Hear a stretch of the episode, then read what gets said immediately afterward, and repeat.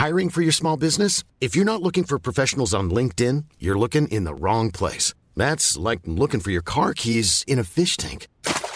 LinkedIn helps you hire professionals you can't find anywhere else, even those who aren't actively searching for a new job but might be open to the perfect role. In a given month, over 70% of LinkedIn users don't even visit other leading job sites. So start looking in the right place. With LinkedIn, you can hire professionals like a professional. Post your free job on linkedin.com slash people today. Soit.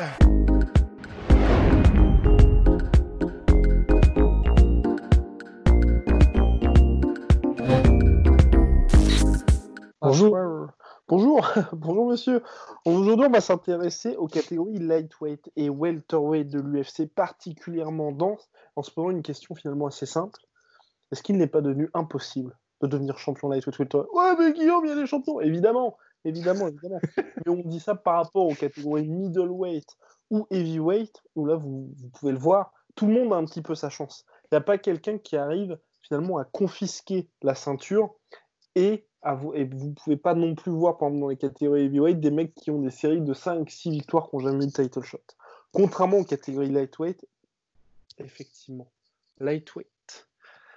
Notre rust est très, très, très sensible. Lightweight et welterweight, où là, où là c'est vraiment l'embouteillage. Ouais, en fait, euh, il y a plusieurs composantes qui peuvent expliquer ça. Il y en a une, c'est euh, tout simplement le, une composante un peu morphologique, parce que bah, il est beaucoup plus courant pour des mecs d'être, euh, disons, entre 1m70, 1m80 et euh, entre 65 et 80 kg. C'est extrêmement courant. De toute façon, ça se vérifie dans la vie de tous les jours, dans la, majorité des pays. Et euh, déjà, premièrement, du coup, de fait, c'est quand même vachement moins courant d'avoir un mec qui fait 1m, 1m90 et qui fait 95 kg de muscles et qui a une génétique intéressante en plus. Donc déjà, premièrement, bah voilà, il est assez logique que donc il y ait beaucoup plus de concurrents et beaucoup plus de gens dans les catégories lightweight et welterweight. Et disons, évidemment, ça c'est un peu à communiquant aussi sur les, featherweight et middleweight, etc. Et en fait, voilà, c'est un peu plus, euh, ça se désagrège un peu plus si tu vas dans les catégories de plus en plus extrêmes. On poursuit le podcast. Je n'ai pas fait ça pour avoir l'air d'un bolos, mais parce que il y a des petites interférences avec le micro. Donc, pour vous accommoder au mieux, eh bien, j'ai mis le col de cette façon. C'était soit ça, soit tu te mettais torse-poil. Exactement. Mais ça, faut le mériter, mesdames et messieurs. ça se mérite. Alors, mon cher Rust, vous poursuivez sur le fait que les athlètes d'un mètre 90, 85 kg ne faisaient pas spécialement du MMA, attention, aux États-Unis. Ouais, parce que, alors, bah, on avait évoqué le fait qu'il y a, bah, euh, voilà, morphologiquement parlant, beaucoup plus de gens qui font voilà, un certain poids, une certaine taille, etc. Et que, en gros, le, gros, le gros de la population, ça me fait un jeu de mots, mais du coup, se situe dans ce petit ventre mou. Et euh, ça fait beaucoup de jeux de mots bizarres, mais c'est pas vraiment, c'est pas volontaire. Et du coup, le deuxième truc, c'est aussi que volontaire, volontaire, volontaire et orgueilleux. Euh, et le deuxième truc, c'est que bah voilà, quand tu fais plus d'un certain gabarit, donc quand tu fais déjà partie un petit peu de l'exception en termes de génétique, quand tu es vraiment un athlète, que tu as des, voilà, un, potentiel génétique intéressant et que tu fais, mettons, plus d'un mètre 90 et 95 kilos, et eh ben en réalité, tu vas pas dans le MMA. Parce que déjà, au niveau des programmes universitaires, ben voilà, comme tu l'évoquais, il n'y en, en a pas pour l'instant pour le MMA. Et puis, euh, voilà, comme il n'y a pas non plus beaucoup d'argent, et eh ben, ceux qui font cette stature-là, eh ben, ils vont soit en MMA, soit en NFL, soit euh, bon, en NHL un petit peu moins, parce que là, c'est vraiment spécifique. Mais en NBA, tu voulais dire. Ouais. Enfin, euh, basket. Ouais, ouais, voilà. Mais en gros, voilà, ils ne vont pas en tout cas en MMA. Et, et c'est ce qui fait que à partir et ça c'est ce qui fait que ça se raréfie en fait. Plus tu montes dans les catégories, et plus euh, c'est un peu le désert de Gobi. Et puis, euh, et puis, euh, et, voilà. Et donc c'est pour ça que on se concentre. Il y a vraiment un, concentré de combattants de très haut niveau. Et il y a un niveau qui s'élève parce que le, fer, le, fer aiguise le fer. Et donc, plus tu as de combattants de haut niveau dans une catégorie, plus le niveau s'élève. C'est assez logique, c'est assez rationnel. Et c'est pour ça qu'effectivement, non seulement il y a une différence de niveau technique entre les, catégories, entre guillemets, moyennes, donc les lightweight, les welterweight, et les plus grosses catégories. Et c'est pour ça qu'effectivement, il y a vraiment une différence de densité de catégories euh, dans, les lightweight, les welterweight. Et c'est pour ça qu'effectivement, bah, le, top 30 euh, de la planète euh, et vraiment toutes organisations confondues en lightweight et welterweight, c'est vraiment c'est un couloir de la mort. Ils sont tous ultra sharp, ils sont tous super bons. Et, et comment dire et, voilà, et c'est parce qu'il y a toutes ces composantes-là qui sont déjà, euh, comment est-ce qu'on dit, euh, des composantes. Euh, Démographique. Et, voilà, et c'est pour ça que de fil en aiguille, bah, tu te retrouves avec effectivement un top de la catégorie, puisque tout a été tiré vers le haut depuis le début, qui est beaucoup plus dense, beaucoup plus complexe à percer que dans les catégories soit en dessous, soit au-dessus. Quoi. Et encore en dessous, c'est un petit peu moins vrai qu'au-dessus, puisque en dessous, comme ce sont des plus petits gabarits, plus rapides, une meilleure endurance, et aussi, euh, du coup, euh, comment dire, euh, moins de chaos, moins de finish, etc., eh ben, ils ont plus, ils s'entraînent un petit peu plus, ils, ont plus, ils sont plus techniques, et, et c'est pour ça que le niveau est quand même beaucoup plus élevé chez, mettons, les flyweight qu'il ne l'est chez les, chez les heavyweight. Après, cela dit, c'est vrai que j'ai l'impression que la catégorie bantam, elle est extrêmement dense, mais tu as moins une domination d'un athlète. On a l'impression que tout le monde a un petit peu droit d'avoir euh, sa chance, ou c'est un peu chacun son tour. Ouais, c'est intéressant. Parce qu'elle est aussi hyper chargée, hein, cette catégorie. Après, ouais, c'est intéressant et je ne sais pas si c'est dû à. Il y a peut-être une histoire de cycle parce que en bantamweight, il y avait à un moment donné Dominique Cruz et puis bah, après il y a eu effectivement le. C'était quoi le trio ou le, Il y a eu Renan Barao. Ouais, il y a eu Renan Barao et après TJ Dillashaw et puis à un moment donné, il y a eu effectivement euh, la tempête TJ, Dominique Cruz et puis Gabrant. Mais euh, c'est peut-être des cycles parce que bah là, ouais, on, pourrait faire l'argument que s'il n'y avait pas euh, le monstre Khabib Nurmagomedov en, en, lightweight, on pourrait dire aussi qu'il y a Tony Ferguson, Khabib et puis on peut aussi mettre dedans à moindre mesure Dustin et puis Connor. Mais, euh, mais ouais, et, si voilà, et s'il n'y avait pas Habib, ils se tireraient tous la bourre et on aurait aussi l'impression que c'est un espèce de comme ça de, de, trio ou en tout cas de groupe de tête, un peloton euh, et des gens qui suivent derrière. Mais voilà, tout ça pour dire qu'effectivement, c'est compliqué et c'est beaucoup plus compliqué, disons, de percer dans les catégories lightweight et welterweight parce que c'est des couloirs de la mort où euh, voilà, les 50, 100 premiers sont, sont vraiment à très très gros niveau, tandis que vous allez en, en heavyweight, voilà, passer déjà le top 30, euh, ça, voilà, il faut déjà commencer à ramer au niveau du niveau et au niveau des, athlètes un peu performants euh, qu'on peut, qu'on peut trouver. Quoi. Et surtout que, justement, euh, par rapport à ces catégories-là, donc welter et lightweight, c'est un peu aussi ça, l'autre sujet du podcast, c'est qu'il y a une catégorie intermédiaire entre ces deux poids. Parce que c'est ce qui fait qu'aujourd'hui, avec l'UFC qui se développe, le MMA qui se développe, vous aurez de plus en plus ce côté, cet aspect d'ailleurs, embouteillage. Parce que vous allez avoir des top, top athlètes. Donc, quand on dit top athlètes, on parle des Habib ou des Kamaru Usman qui vont être toujours plus hauts parce qu'ils vont avoir beaucoup plus de moyens. vous allez forcément avoir des phénomènes dans ces catégories de poids. Mais en même temps, la catégorie qui va elle-même se densifier parce que l'MMA devient de plus en plus connu, qu'il y a des programmes qui se développent ici et là. Mais dans le même temps, comme il y a de plus en plus de personnes qui font du tous les mecs qui sont un petit peu en dessous, bah, les Neil Magny, les gars comme ça, qui ont pourtant été sur des séries de victoires hyper impressionnantes, et ben les mecs se retrouvent un petit peu à garnir les rankings de l'UFC. C'est pour ça que de plus en plus de personnes disent, plutôt que de faire 155, 175, donc 170, 77, exactement, euh, de faire euh, une catégorie 155, 165 et 175. Et donc justement que les catégories welterweight et la nouvelle qui arriverait là soient un petit peu intermédiaires afin de permettre à tous ces mecs-là, donc quand on dit tous ces mecs-là, c'est les gars morphotypes Kevin Lee, Hardy, qui sont obligés en fait d'être entre deux, donc trop petits pour être des welterweight, trop grands pour être des lightweight et qui se retrouvent obligés de faire le yo-yo au gré finalement de leur euh, forme physique entre guillemets, de trouver vraiment une catégorie à part entière. Et là pour le coup, si l'UFC pour l'instant est pas très favorable à ça, il y a énormément d'athlètes qui poussent parce que c'est vrai que physiquement, vous avez des mecs qui se retrouvent paumés. Et puis, et là, ça, on peut être même plus générique, c'est par exemple pour regarder la catégorie moins de 84 kg. Vous demandez à vos potes, 84 kg, pour moi je pèse 85, je suis pas un mec hyper impressionnant physiquement. Mais à l'UFC, si vous êtes dans les moins de 84, vous, vous appartenez à la catégorie des, des super humains, si vous voulez. Vous vous retrouvez à côté de Lucro vous dites, ah, d'accord, c'est pas possible. Et c'est exactement ce que disait Rust. C'est que c'est pas les mecs qui font 1m85, 85 kg. Non. Quand vous êtes en moins de 84, vous faites 90, 100 kilos dans la vie de tous les jours et vous faites 1m90, 2 m. Vous êtes monstrueux. Donc forcément, les, hommes normaux comme vous et moi, on est au maximum au moins 77. Ça vous donne une idée à peu près du nombre de personnes qui sont éligibles à cette catégorie-là. Bah ouais, complètement. Et puis c'est vrai que par rapport à ce qu'on vient de dire, ça, a du sens. C'est vrai que oui, c'est un énorme jump, c'est un, un, énorme fossé entre euh, les 84 kilos par exemple et les 93, et aussi entre les 93 et les moins de 120.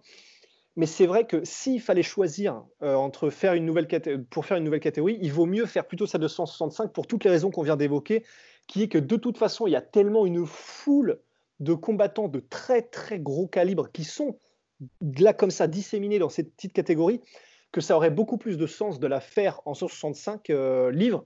Et euh, bah ouais, du coup, ça fait 74 kilos, je crois que c'est ce que tu disais, plutôt que, même si ce sont des énormes fossés, en faire une entre 84, 93 ou, euh, ou au-dessus. Donc c'est vrai que bah, l'idéal, ce serait probablement d'en faire euh, plusieurs, c'est-à-dire et 165 et puis d'en faire de nouvelles entre les, les, middleweight et puis, mais même entre les welterweight et les middleweight, parce que ça fait quand même un sacré fossé aussi. Entre 77 kg et 84, ça fait aussi un sacré fossé.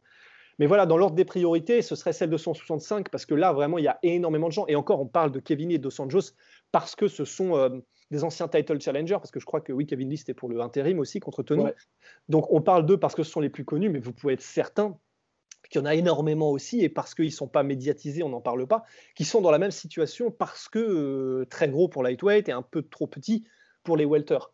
Donc, euh, donc voilà. C'est pour ça en fait qu'il y a tout un patage autour de la KT 165, c'est parce que c'est pas un détail et c'est vrai que c'est dommage, en tout cas à mon sens, que Dana White s'y oppose aussi fermement, ce que je comprends toujours pas parce que euh, oui, ça ferait un champion en plus, et puis Dana White n'a pas envie que ce soit comme en boxe anglaise où tu as tous les deux kilos un champion et donc tu t'y perds. Je peux comprendre sa, sa, rhétorique, mais d'un autre côté, vu que c'est de toute façon dans, un, dans un, une échelle de poids et taille parmi les morphotypes humains qui est tellement, tellement, tellement couru, il y en a tellement des gens qui, qui ont ces morphologies-là, que bah oui, il y aurait peut-être un champion en plus, mais comme tu, tu, tu dilues pas le niveau, tu vois je comprendrais cet argument-là de dilution du niveau euh, du nivellement par le bas. Par exemple, si tu fais une KT entre middleweight et light heavyweight, bah, c'est clair que bon, bah, t'offres un nouveau champion, mais le nouveau champion, euh, voilà, il y, a moyen que ce soit un mec vraiment pas ouf, quoi.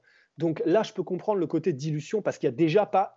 Évidemment, il y a énormément de talent et non seulement tous ceux qui sont à l'UFC ont énormément de talent et ce sont des combattants d'élite, mais comparé aux plus petites catégories, c'est vrai que c'est pas les mêmes, c'est pas le même niveau, c'est pas le même talent. Et donc, euh, on se retrouverait avec une situation comme on avait eu un peu pour le MMA féminin, les premières championnes. Tu avais Nico Montano qui était euh, championne objectivement en flyweight, était vraiment pas super. Et c'est pour ça que tu te retrouves avec des. Voilà, il y, a des catégories, par exemple, qui sont là. Et euh, bah, la catégorie, donc, j'ai oublié laquelle c'est de, bah, de, de Boulette Valentina Shevchenko. Flyweight. donc, c'est la flyweight, encore une fois et ben voilà, y a, pour l'instant, il n'y a personne. quoi. Et si tu enlèves euh, Shevchenko, bah, ça fait une catégorie qui est vraiment très, très, très faible. Et ce serait comme ça euh, pour une catégorie probablement aussi si tu mettais entre 84 et 93 et puis tu en rajoutais une auto dessus. quoi. Il y a moyen. Exactement, et c'est un peu ça le risque. Et c'est vrai qu'aujourd'hui, donc c'est pour ça aussi qu'on faisait le podcast, c'est un auditeur qui nous avait parlé de Tony Ferguson, qui était quand même sur 12 victoires consécutives et qui n'avait jamais eu, rendez-vous compte, hein, de combat pour le titre undisputed 12 victoires consécutives. C'est le record all-time de la catégorie lightweight, car Habib, lui, a aussi 12 victoires consécutives à l'UFC, mais deux combats catchweight. Catchweight qui veut dire combats qui ne sont pas dans des catégories définies, mais euh, les deux athlètes, enfin plutôt le management et l'UFC se sont mis d'accord. Généralement, quand il y a un des deux athlètes qui manque le poids pour faire, euh, pour se mettre d'accord pour une catégorie de poids, enfin un poids défini intermédiaire et donc non présent dans les catégories. Donc voilà, Tony Ferguson qui avait jamais eu de titre bah, de combat pour le titre undisputed. Et c'est vrai que vous regardez en light heavyweight, par exemple, Anthony Smith a obtenu des victoires, enfin, a obtenu, oh là, wow, des title shots après des victoires sur des mecs, vous allez dire, bon, bah, c'est pas hyper impressionnant. Et Rust le disait, c'est vrai que quand, quand, vous regardez la catégorie flyweight ou même d'autres catégories féminines, notamment en date, par exemple, la catégorie featherweight, où vous allez avoir euh, Amanda Nunes qui va faire son prochain title shot contre notre cher Felicia Spencer. Felicia Spencer, donc, qui a qui a battu Zara Ferme pour obtenir son title shot, c'est vrai que vous pouvez vous dire c'est un petit peu surprenant, sachant qu'avant ça, euh, Felicia Spencer est surtout connue pour avoir tenu euh, l'entièreté de trois rounds face à Chris Cyborg. On, est, on, est, on été assez nettement dépassé face à Chris Cyborg. Donc si vous voulez, c'est un peu léger d'avoir quelqu'un comme ça qui obtient le title shot en featherweight. Featherweight, il n'y a même pas de classement si vous voulez chez les femmes. Et face à ça, et là je ne dis pas, c'est pas du tout pour clasher le MMA féminin, c'est simplement pour vous donnez une différence des catégories, ou même si vous voulez Yann Blakovic, qui s'est fait brutalement mettre KO par euh, Thiago Santos. Ensuite, I'm Sandra, and I'm just the professional your small business was looking for. But you didn't hire me because you didn't use LinkedIn jobs. LinkedIn has professionals you can't find anywhere else, including those who aren't actively looking for a new job but might be open to the perfect role, like me. In a given month, over 70% of LinkedIn users don't visit other leading job sites. So if you're not looking on LinkedIn, you'll miss out on great candidates like Sandra. Start hiring professionals like a professional. Post your free job on linkedin.com/people today. Qui arrive à battre Luke Rockhold pour son premier combat chez Light Heavyweight, qui bat ensuite Anderson pour euh, une deuxième série de victoires assez impressionnante, ensuite qui vient difficilement après un combat qui était assez compliqué euh, à bout de Jacare Souza et qui là, selon toute vraisemblance, va obtenir le title shot face à John Jones. Et vous avez des mecs comme Charles Oliveira qui sont sur quoi 7 victoires consécutives face à des tueurs qui vient de finir Kevin Lee. Et là, pour vous faire une idée, pour, pour avoir une idée un petit peu du truc, il est notre cher Oliveira, septième de la catégorie lightweight. Personne ne parle de lui pour le titre. Et là, voilà, c'est pas du tout pour blâmer telle ou telle catégorie, mais c'est juste pour un petit peu enfoncer nos propos et dire vous avez des différences de catégorie où d'un côté, pouvez être sur trois victoires consécutives, vous êtes le, la nouvelle pépite de l'UFC. On pense notamment à Volkan Ozdemir chez les light heavyweight, qui avait enchaîné trois victoires, OSP, euh, pop, Sirkunov et euh, Jimmy Manua, title shot directement face à Daniel Cormier, et de l'autre, voilà, des Charles Oliveira qui sont obligés de continuer à trimer. Et très justement, aujourd'hui, vous demandez à tout le monde, il ne mérite pas encore le title shot. Mais voilà, ça vous donne une idée des différentes catégories où d'un côté, c'est assez facile et de l'autre, c'est la croix à la bannière. En fait, on pourrait presque résumer ça en disant, pour les catégories comme light heavyweight et au-dessus, c'est toujours un espèce de stress pour trouver un nouveau challenger. On est toujours en train de se dire, putain, merde, Yaki, euh, qu'est-ce qu'on peut prendre À toi, à toi, viens, vas-y, viens.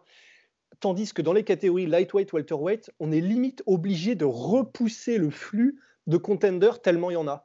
Et, ça, vous donne un petit peu une idée, effectivement, de l'état des catégories. Et, et je ne pense pas que ce soit des cycles, hein, comme on vient de dire. Évidemment, il y a eu des âges d'or. Par exemple, en light heavyweight, il y a eu un. Euh, qu'est-ce qu'on pourrait dire bah, L'âge d'or, où il y avait les rachats d'Evans, Lotto Machida, les John Jones, qui, qui, étaient un peu euh, Shogun Roi, qui étaient un peu en même temps dans, dans tout ça. Même quand il y avait Chuck Liddell et tout ça. Ouais, voilà. Ou alors les Chuck Liddell, Tito Ortiz, effectivement. Mais, euh, mais voilà, il y, a eu bien sûr des âges d'or parce que voilà, il y a des moments qui sont un peu meilleurs que d'autres, où il y, a des talents qui se retrouvent au même moment, au même endroit, etc. Oui, bien sûr. Mais de manière générale, euh, voilà, en lightweight, c'est toujours une, file d'attente euh, en mode PQ confinement pour, pour, pour le challenge, pour le titre. Tandis que, ouais, voilà, tu as vraiment, enfin, light heavyweight, tu as, le tumbleweed, c'est vraiment c'est la ville fantôme, tu es toujours en mode Bon, euh, bah, si tu as deux victoires d'affilée, même si c'est limite pas hyper spectaculaire et que les, gens ne sont pas forcément attachés à toi médiatiquement, bah, viens quand même.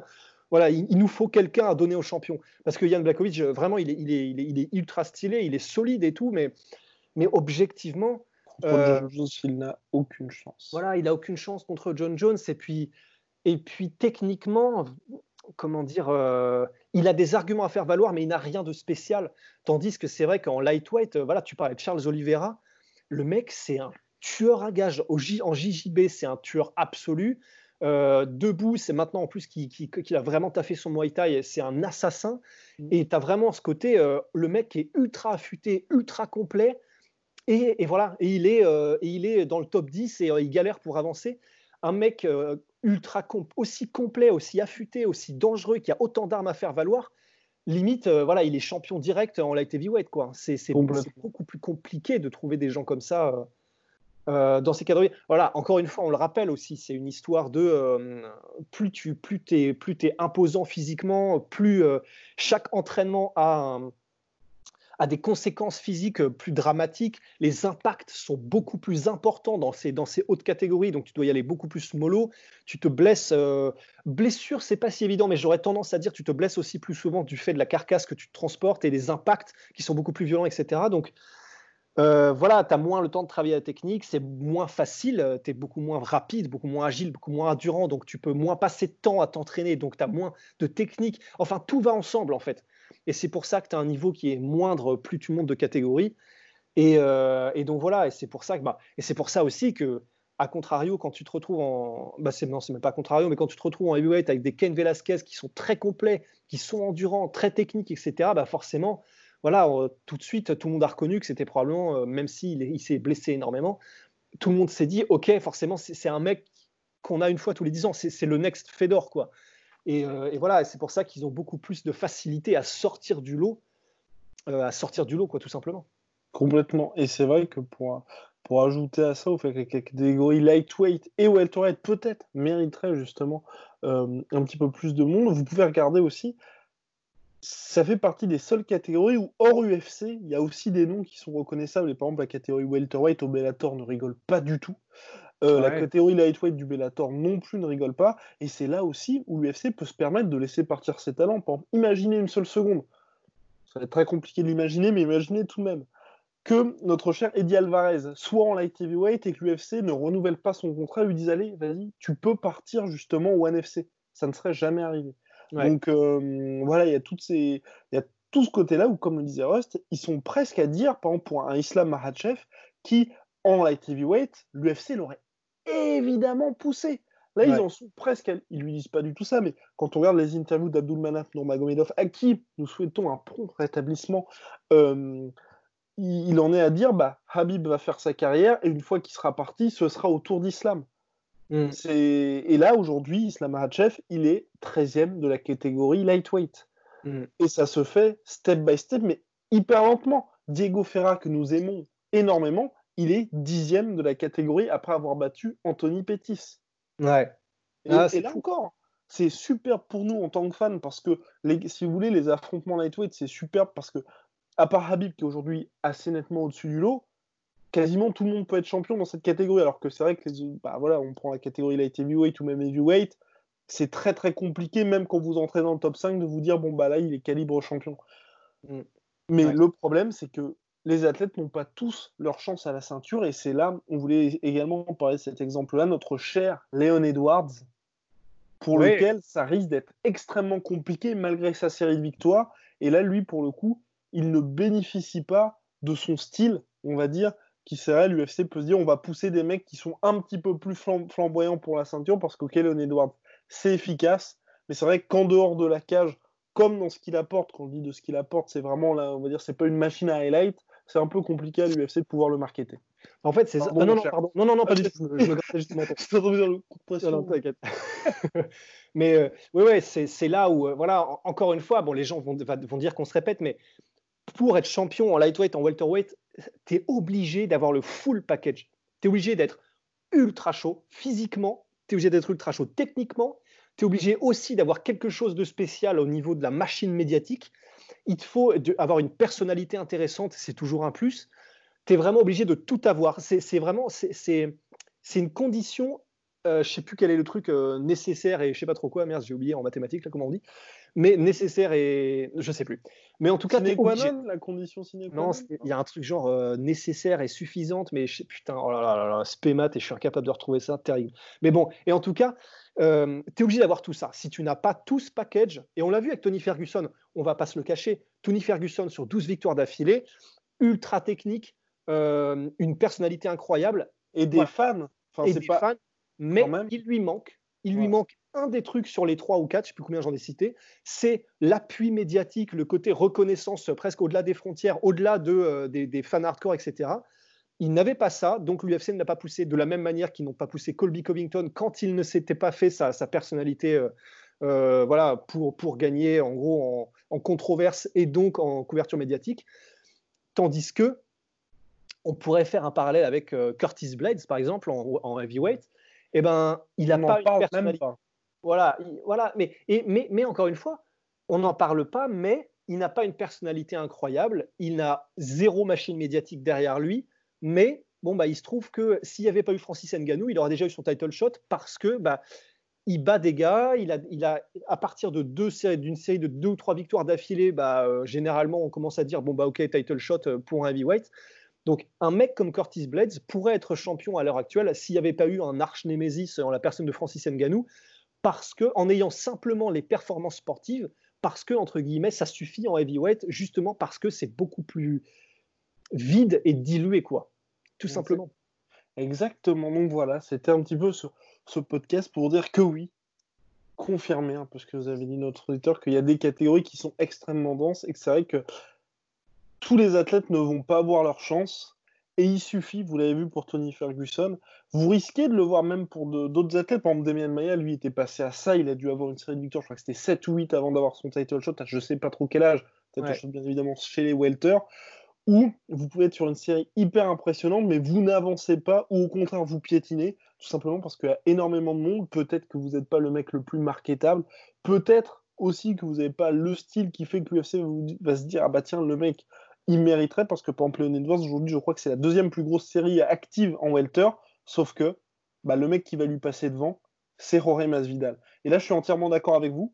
Euh, Jorge Masvidal sa dernière victoire c'est contre Nate Diaz.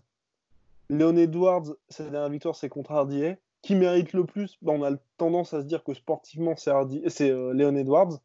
Sauf que voilà. Le mec le plus connu et le gars on va pas se mentir que vous avez envie de voir le plus contre Kamaru Usman eh bien, c'est euh, Jorge Masvidal. Ok, en plus, vous auriez, il aurait pu avoir une petite revanche un petit peu euh, contre, contre. Mais non, les, gens n'ont pas envie de voir ça.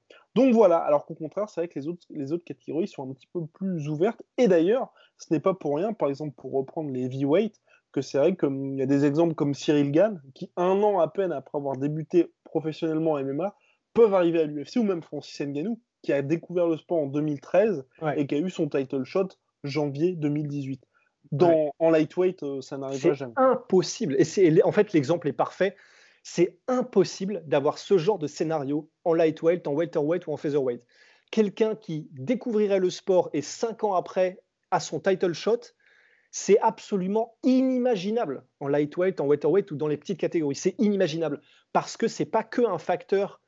Euh, si tu as le physique, ça peut presque suffire, ou en tout cas si tu es euh, voilà, Cyril Gann, par exemple, euh, on ne sait pas encore, on ne connaît pas encore son niveau de sol en réalité, parce que voilà, on sait qu'il met des soumissions, mais c'est une chose de mettre des soumissions euh, comme il l'a fait à chaque fois, euh, comment dire, bah, contre Dantel Mays, par exemple, il l'a bien assaisonné avant, il l'a bien assaisonné avant, et le mec est complètement cuit, il est cooked to the bone, comme dirait Bryce Mitchell, et donc à ce moment-là, bah, tu passes la soumission mais effectivement, on ne connaît pas son niveau de sol, et pourtant, il est très probable, si jamais euh, Cyril continue son streak, qu'il ait le title shot bientôt, parce que, bah voilà, à peine six combats euh, après être arrivé à l'UFC, et on n'en sait pas beaucoup encore sur euh, la totalité de ses skills en tant qu'artiste martial, mais voilà, ça peut aller tellement vite en heavyweight parce que le, voilà, tu, tu, peux très vite sortir du lot que c'est possible que dans un an, il ait son title shot.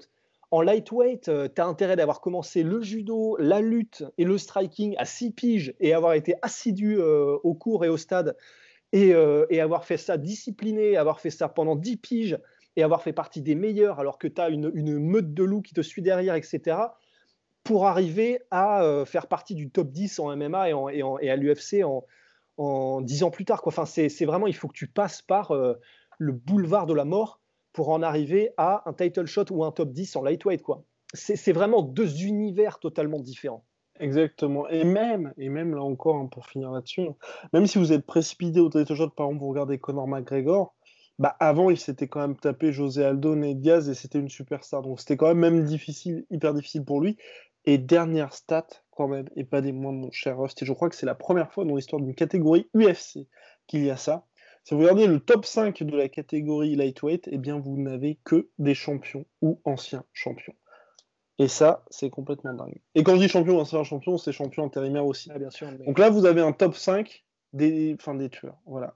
Et vous prenez le reste du top 10, bah, vous dites aussi, pouf, à part Alia Quinta, il n'y a personne qui est entre guillemets évident où vous dites, bah, c'est vrai que lui, c'est tranquille.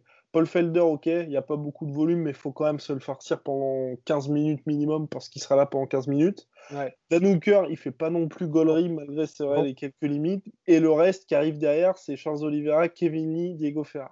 Bon. Ouais, non, ça, ça, fait pas, ça fait pas blaguer quoi. Ouais. Ça fait pas gaulerie. Bon allez mon cher Rust, à la prochaine. Big shout out to my sweet protein, moins 38% avec le code.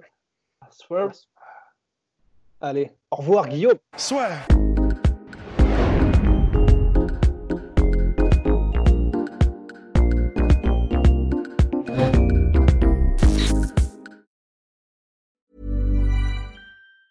Planning for your next trip? Elevate your travel style with Quince. Quince has all the jet setting essentials you'll want for your next getaway, like European linen premium luggage options, buttery soft Italian leather bags, and so much more. And is all priced at 50 to 80% less than similar brands. Plus, Quince only works with factories that use safe and ethical manufacturing practices. Pack your bags with high-quality essentials you'll be wearing for vacations to come with Quince. Go to quince.com slash pack for free shipping and 365-day returns. Et voilà, c'est la fin de votre épisode du podcast La Sœur. Si ça vous a plu, n'hésitez pas à nous mettre les 5 étoiles sur Apple Podcast ou sur Spotify. Vous pouvez aussi nous laisser un petit commentaire, ça nous aidera beaucoup. Et si vous voulez aller plus loin avec nous, vous tapez La Sueur sur toutes les plateformes ou sur les réseaux sociaux, vous nous trouverez. Et là, vous nous écoutez très certainement en audio. On est aussi en vidéo sur YouTube, mais également sur Snapchat. Là encore, vous tapez la sueur et on sera là. Merci de votre fidélité et à très vite pour de nouvelles aventures.